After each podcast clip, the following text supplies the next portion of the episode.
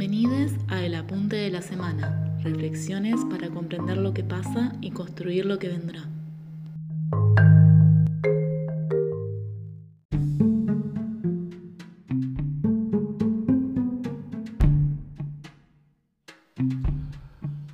Mucho más que un cambio de nombres.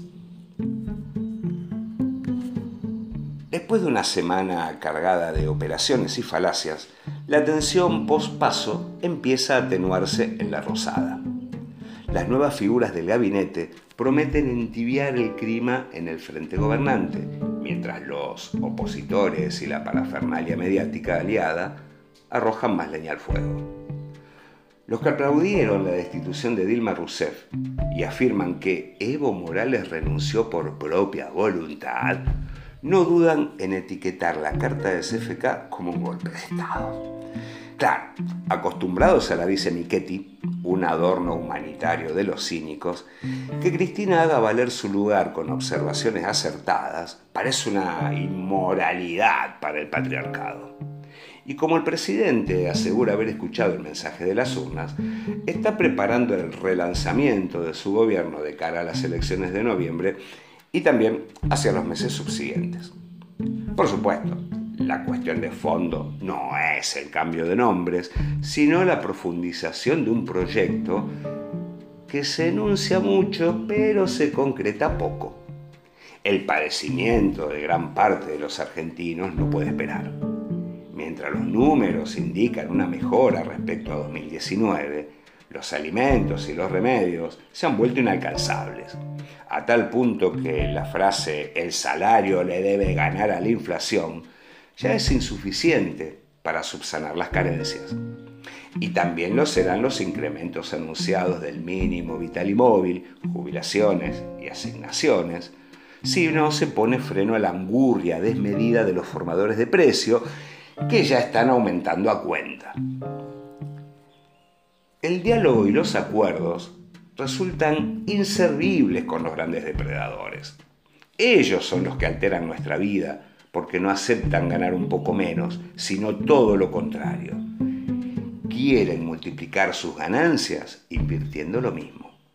Por eso surgen los cantos de sirena, de bajar salarios y eliminar indemnizaciones para generar más empleo, una falacia que ni ellos creen. Eso es un derrame invertido y acelerado, una succión de nuestra vida.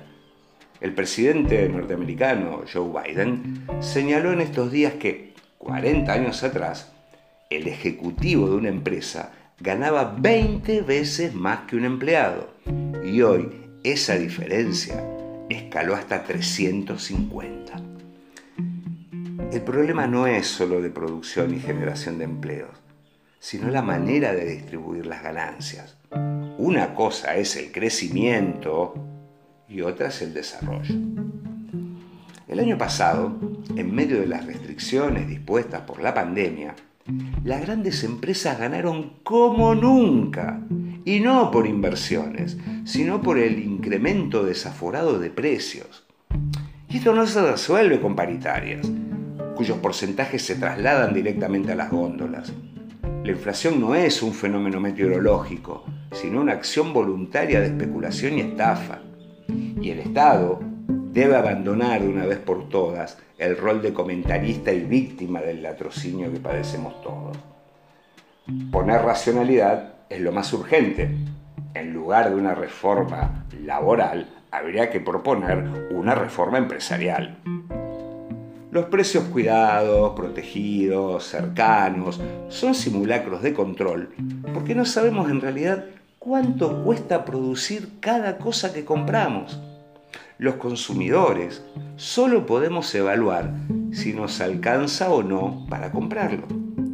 El Estado es el que tiene que elaborar un listado de precios referenciales, y no con las pretensiones de ganancia de los empresarios, sino con los costos reales de cada producto, más una tasa razonable de ganancia.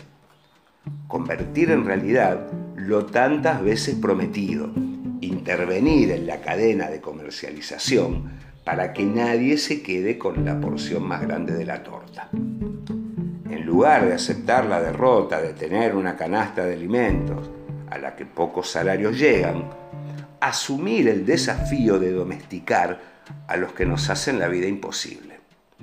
Si el Frente Gobernante asume este compromiso, las urnas serán más festivas y las propuestas desigualadoras solo recibirán el vacío que merecen.